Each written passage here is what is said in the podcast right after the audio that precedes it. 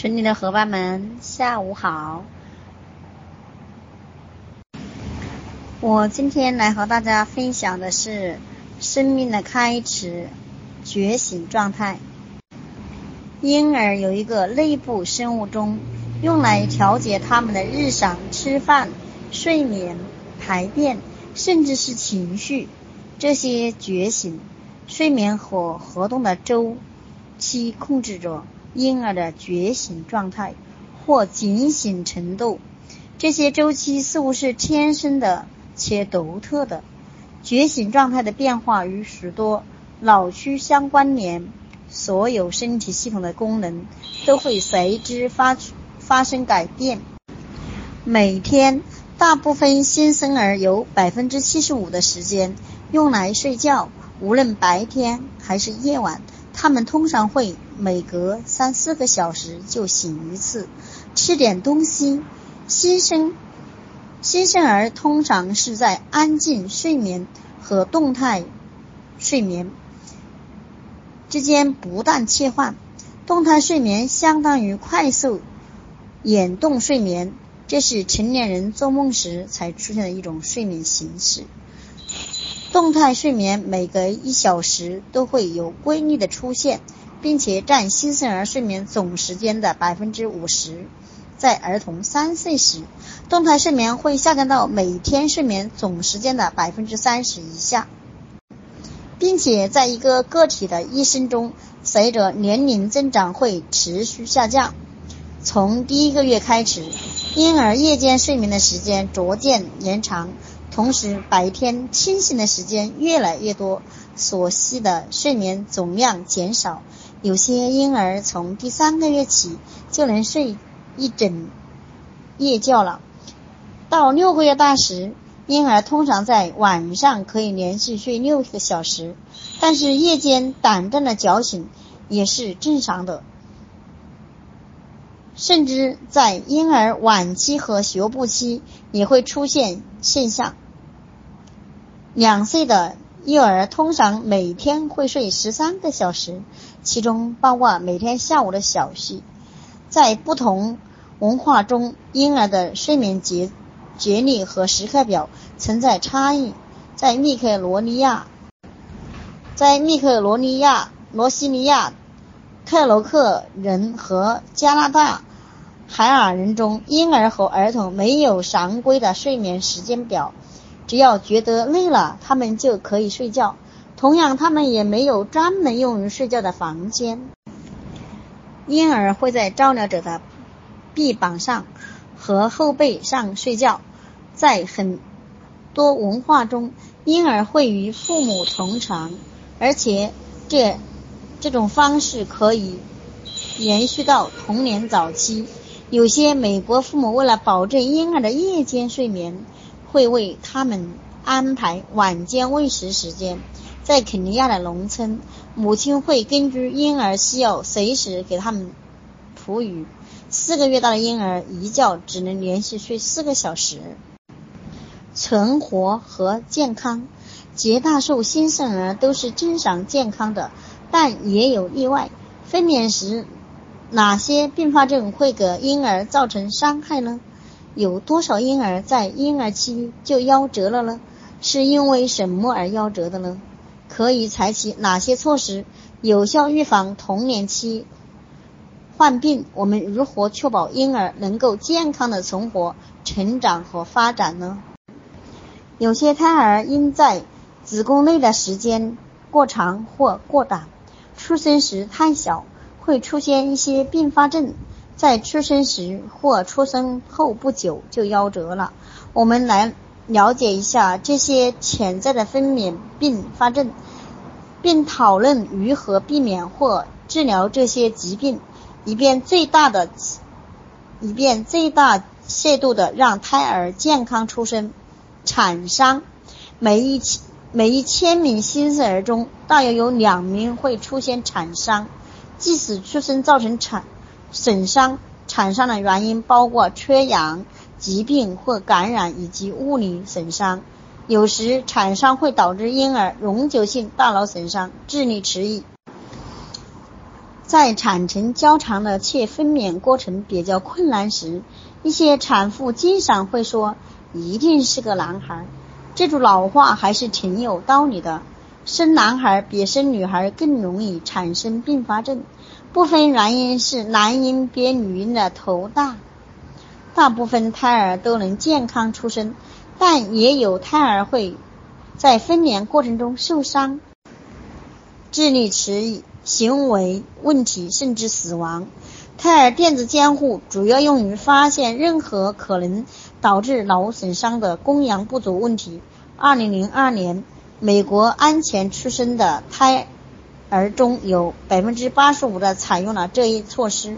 胎儿电子监护能够在高分娩风险的情况下提供有价值的信息，如胎儿体重过小或者是。可能存在危险时，然而在妊娠期使用这种监护也存在一定的风险。这种监护非常昂贵，它会限制母亲在分娩过程中的动作。最重要的是，它报告出的假阳性的几率非常高。即使在胎儿健康安全的情况下，报告胎儿存在问题，这类警告可能会导致医生给产妇。实施更具危险性的剖腹产而非常非自然分娩。这里有一个世界之窗，就是睡眠的习惯，就是在不同的文化中，新生儿的睡眠习惯大相径庭。在很多社会中，婴儿出生后的前几年通常会和母亲睡在同一个房间，而且经常会睡同床。这样做是为了方便夜间护理。在美国中产阶级家庭里，婴儿通常拥有自己的床或房间，但有一些老城区低收入的家庭里，婴儿和父母同床的情况很普通。事实上，在近半年美国家庭中，年幼的孩子会和父母同床睡。在日本，母婴通常会同床睡，但日本发现的发率是世界上最低的国家。通过访谈发现，美国中产阶级家庭的父母和危地马拉农村玛雅人人家庭的母亲在解释婴儿的睡眠安排时，体现了他们的幼儿观：将婴儿在最初三至六个月间放在同一房间。但不同床睡的美不同床睡的美国父母表示，他们和孩子分开睡是为了让孩子独立自主，不依赖别人。玛雅母亲直到分娩下下一个孩子时，婴幼儿才会和家里人其他人一起睡，或者与母亲分床睡。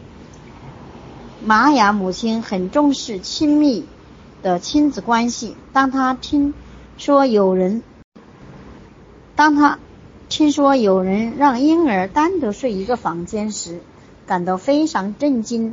有些研究者发现，母婴同床对婴儿的健康是有好处的。